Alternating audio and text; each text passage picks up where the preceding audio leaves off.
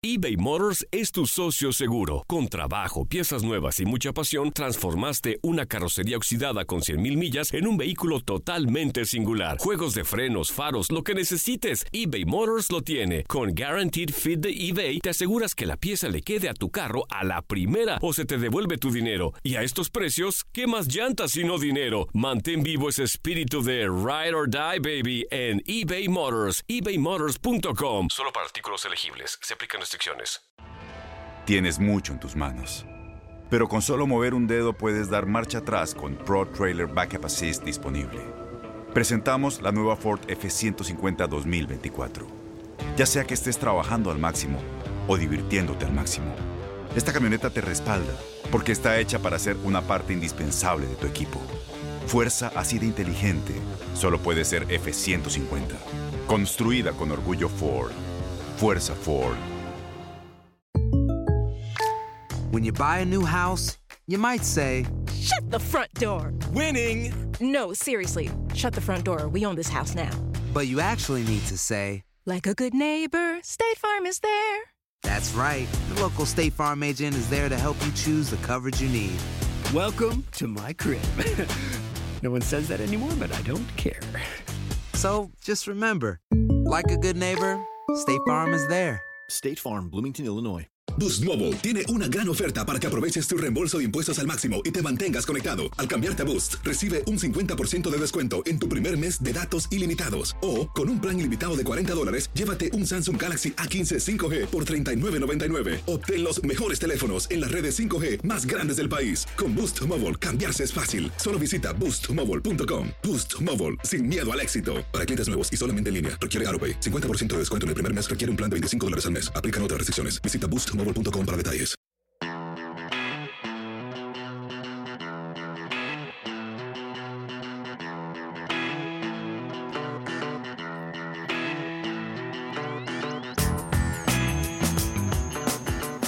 So I'm going to be signing a national emergency. We're talking about an invasion of our country with all types of criminals and gangs. Trump evitó pagar el costo de un nuevo cierre del gobierno, pero compró otra pelea decretando una emergencia en la frontera.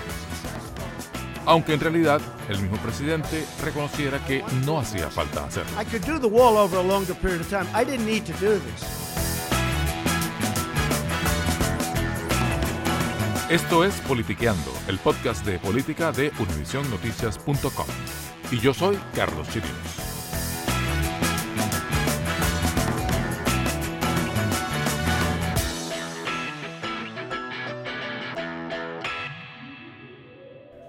Siempre se dice que el Congreso tiene el poder de la bolsa, es decir, de asignar el dinero al gobierno, y que la Casa Blanca tiene el poder de la pluma, o sea, la firma para ejecutar las políticas.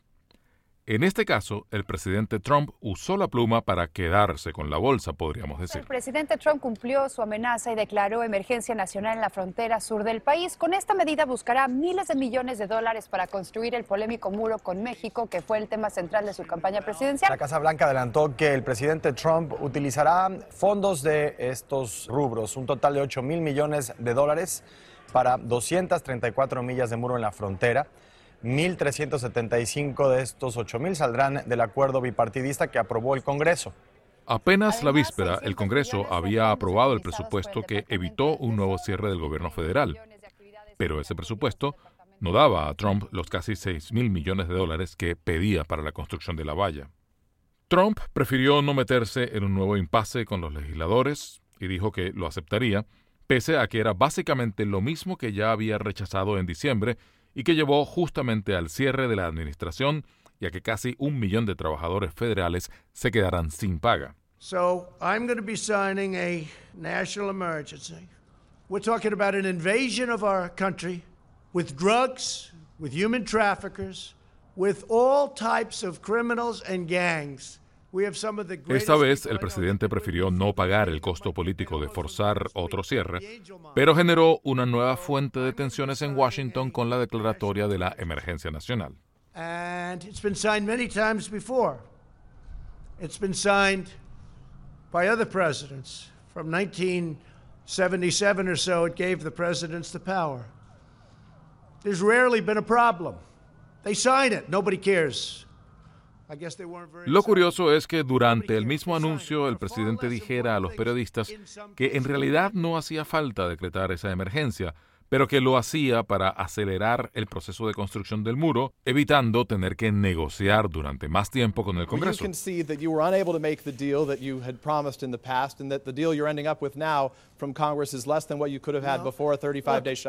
I went through Congress. I made a deal. I got almost $1.4 billion, but I'm not happy with it.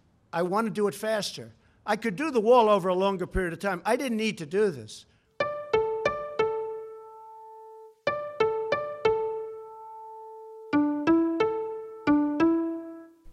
Y para tratar de poner todo esto en contexto, tenemos en el estudio de Politiqueando a Daniel Morcate, experto político, editor de Univisión Noticias. Daniel, el presidente evitó una nueva crisis política, firmando el presupuesto que le envía el Congreso y evitando que hubiera un nuevo cierre parcial del gobierno federal como el que se vio entre diciembre del año pasado y enero de este año. Pero abrió otra puerta a otro conflicto, ¿no? Así es, una confrontación, Carlos, que va a ser política y sobre todo va a ser judicial legal. Se va a dirimir en las cortes y va a durar mucho tiempo, potencialmente meses, puede que incluso más de un año antes que haya una decisión definitiva. Pero además ha emponzoñado muchísimo las relaciones del presidente con los demócratas, eh, mucho más de lo que ya estaban, y también debido a la decisión del Partido Republicano de respaldar eh, este anuncio que ha hecho el presidente, yo creo que va a agravar las relaciones entre demócratas y republicanos en el Congreso.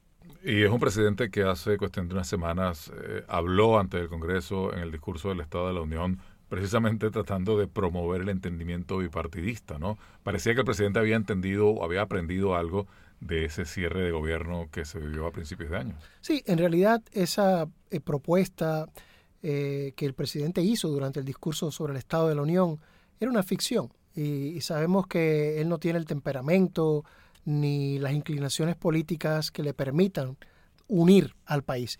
Ahora, esta declaración de emergencia además sienta un precedente extraordinario porque es una forma muy evidente de tratar de pasar por encima de la voluntad del Congreso a la hora de distribuir fondos. Al principio del podcast decíamos que el Congreso tiene el poder de la bolsa y el Ejecutivo tiene el poder de la pluma, pero que en este caso el presidente usó la pluma para quedarse con la bolsa. Es una imagen que refleja exactamente lo que, lo que pudiera ocurrir si el presidente tiene éxito en esta movida que ha hecho lo cual es todavía muy debatible. Hay que tener en cuenta que además de, ser retado en corte, eh, el presidente no cuenta con el apoyo firme de todos los republicanos. El liderazgo ha decidido respaldar esta medida, pero hay otros miembros del partido, incluyendo legisladores, que no están de acuerdo y pueden flaquear en el apoyo al presidente eventualmente en el curso de esta confrontación que viene.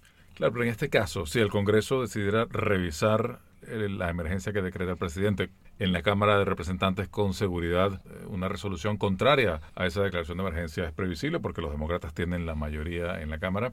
Y en el Senado, como dices tú, a lo mejor alguna deserción republicana podría complicarle las cosas al presidente, pero eso iría al descritorio del presidente. El presidente va a vetar eso con toda seguridad. Por supuesto. Y ahí es donde viene el problema. ¿Tiene el Congreso o estaría dispuesto el Congreso a meterse en una pelea para buscar dos tercios de las cámaras para sobrepasar el veto presidencial? Yo no creo que llegue a haber ese, eh, esa cantidad de votos eh, para tratar de pasar por encima de la voluntad del presidente, pero sí creo que sería embarazoso para él que un creciente número de republicanos en la Cámara Baja y en el Senado eh, rechacen esta medida de emergencia que él ha adoptado.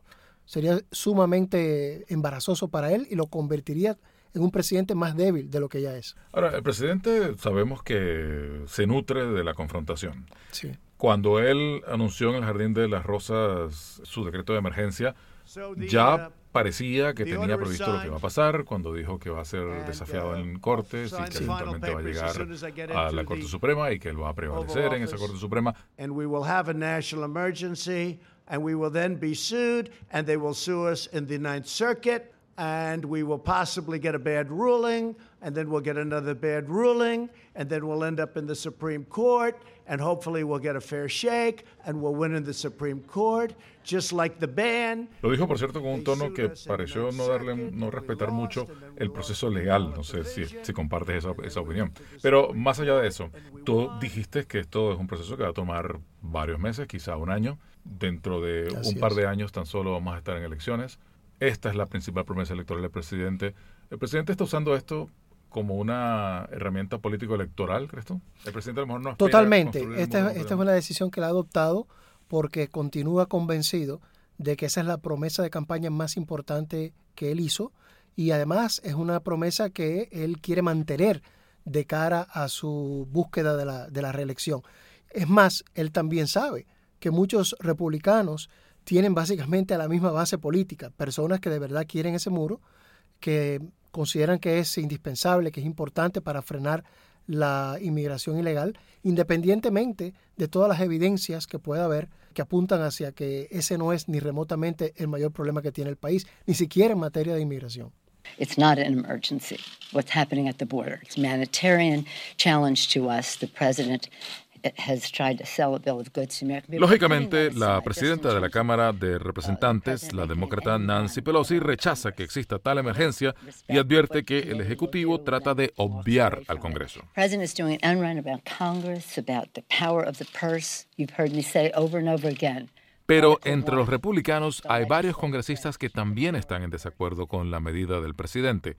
Y hasta grupos conservadores tradicionalmente alineados con las políticas del Partido Republicano se han unido a estas críticas. Pensamos que el presidente y el Congreso, francamente, perdieron una oportunidad para poder resolver el tema migratorio de una manera mucho más eficaz y mucho más permanente, ¿no? Eh, esta negociación con el presupuesto ofreció una oportunidad para hacer algo para la población indocumentada de este país y también para asegurar la frontera. Iniciativa Libre es uno de esos grupos.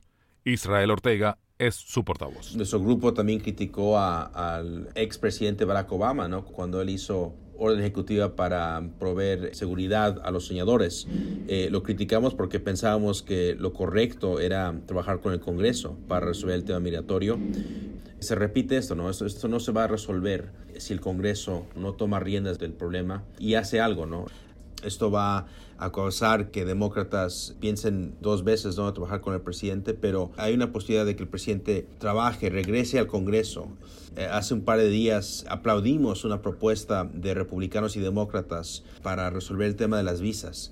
Eh, Es un tema que el presidente lo, lo dijo durante su discurso al país, ¿no? que quiere ser un presidente que le dé la bienvenida a muchos inmigrantes legales. Ojalá que esto no, no cambie las cosas de tal manera que no se puede trabajar en Washington, pero obviamente es preocupante. Israel Ortega reconoce en el episodio un signo del agravamiento del pulso entre poderes que se vive en Washington. No es la primera vez que hemos visto que el presidente usa orden ejecutiva, como tú sabes, este, se ha usado eh, en muchas ocasiones, pero sin duda la dinámica es diferente por la causa de que este país está mucho más dividido, que el Congreso está mucho más dividido, por eso que gente está diciendo al presidente que piense dos veces, ¿no? Porque otros presidentes demócratas podían decir también hay una emergencia por otro tema, ¿no?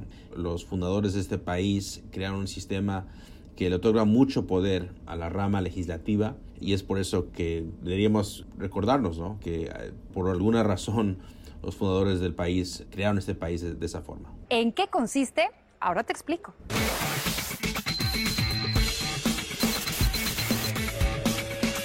Declaración de este tipo está diseñada para otorgarle al presidente el poder de manejar emergencias y así responder de manera más rápida a una crisis. Por lo tanto, un presidente sí puede declarar una emergencia a su discreción.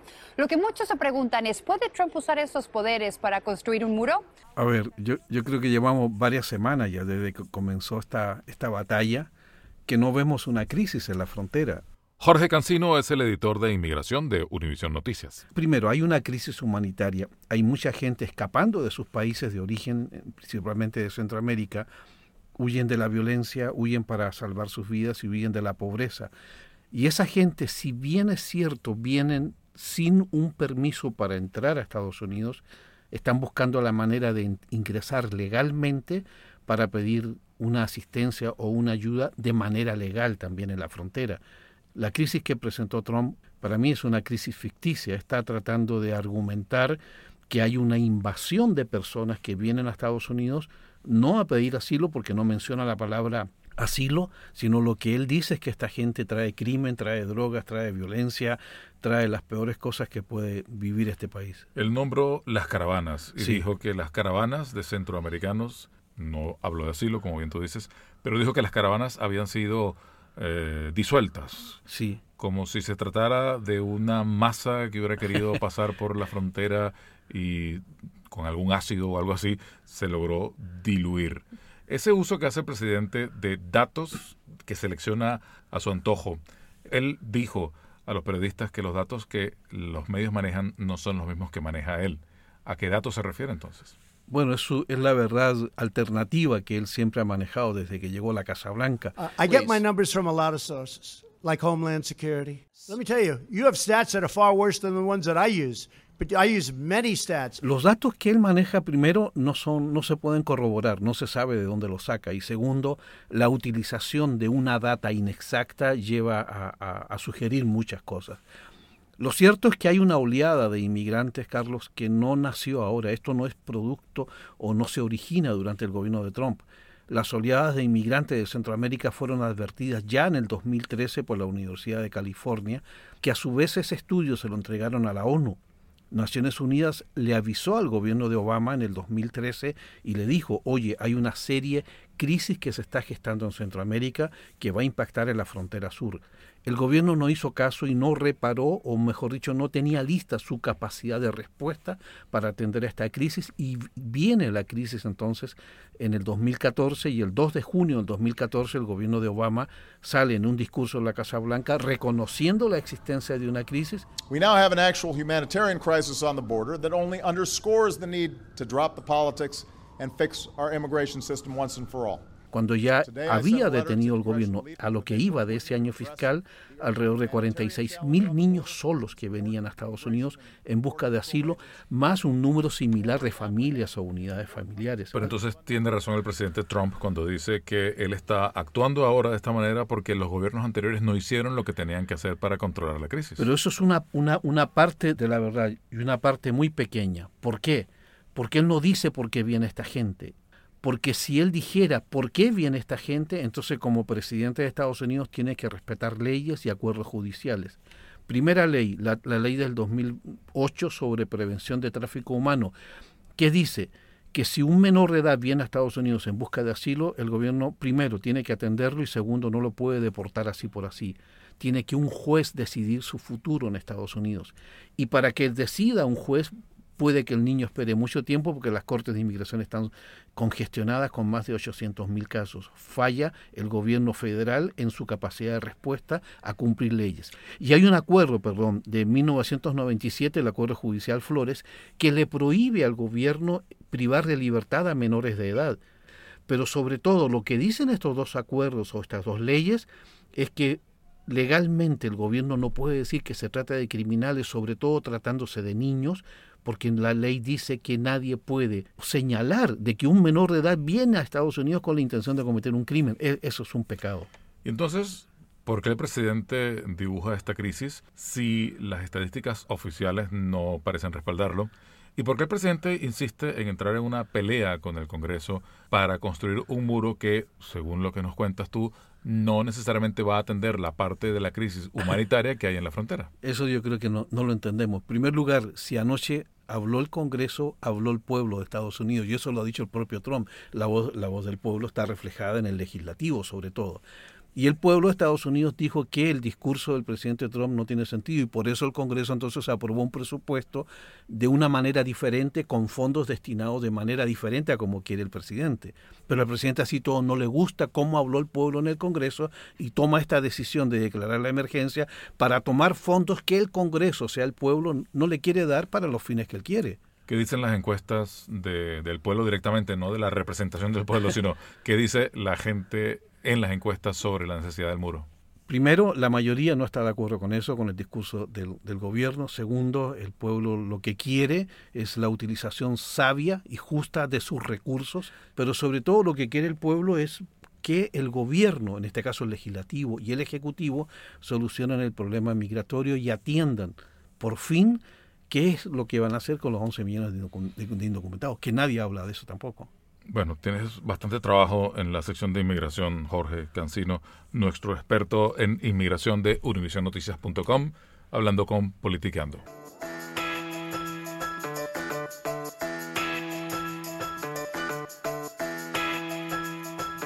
But in the end, Mexico's paying for the wall. They're going to pay for the wall en medio de toda esta incertidumbre político y legal que se abre con la emergencia nacional, una cosa al menos parece quedar clara. México no va a pagar la construcción del muro, a pesar de que tantas veces Trump lo repitiera y lo prometiera en la campaña electoral. We will build a great wall along the southern border, and Mexico will pay for the wall.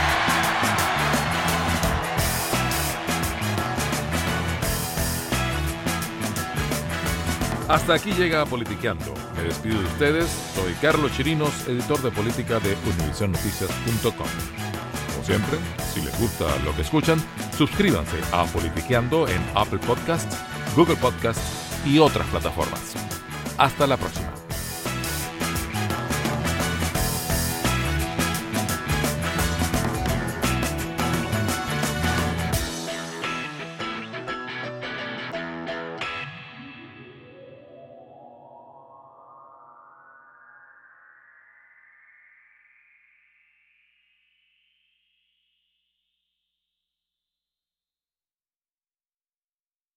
Boost Mobile tiene una gran oferta para que aproveches tu reembolso de impuestos al máximo y te mantengas conectado. Al cambiarte a Boost, recibe un 50% de descuento en tu primer mes de datos ilimitados. O, con un plan ilimitado de 40 dólares, llévate un Samsung Galaxy A15 5G por $39.99. Obtén los mejores teléfonos en las redes 5G más grandes del país. Con Boost Mobile, cambiarse es fácil. Solo visita boostmobile.com. Boost Mobile, sin miedo al éxito. Para clientes nuevos y solamente en línea, requiere AroPay. 50% de descuento en el primer mes requiere un plan de 25 dólares al mes. Aplican otras restricciones. Visita para detalles.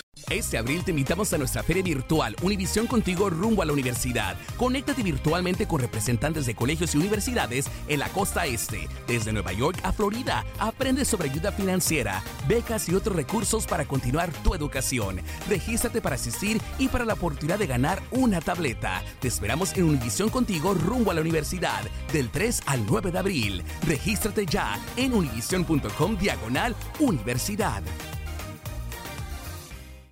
Spring? Is that you? Warmer temps mean new Allbirds styles. Meet the Super Light Collection, the lightest ever shoes from Allbirds, now in fresh colors.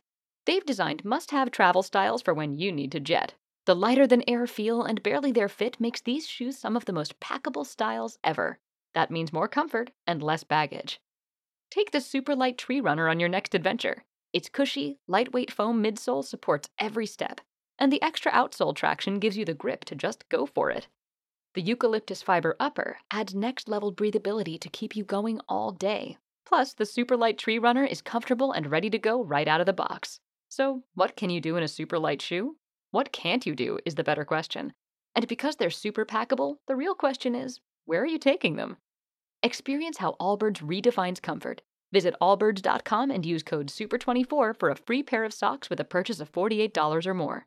That's A-L-L-B-I-R-D-S dot com, code SUPER24. When everyone is on the same page, getting things done at work is easy. No matter what you do or what industry you're in, how you communicate is key. Everything you type is equally important to collaboration, and Grammarly can help. Think of it as your AI writing partner, empowering you to communicate effectively and efficiently so you can make a bigger impact in the workplace.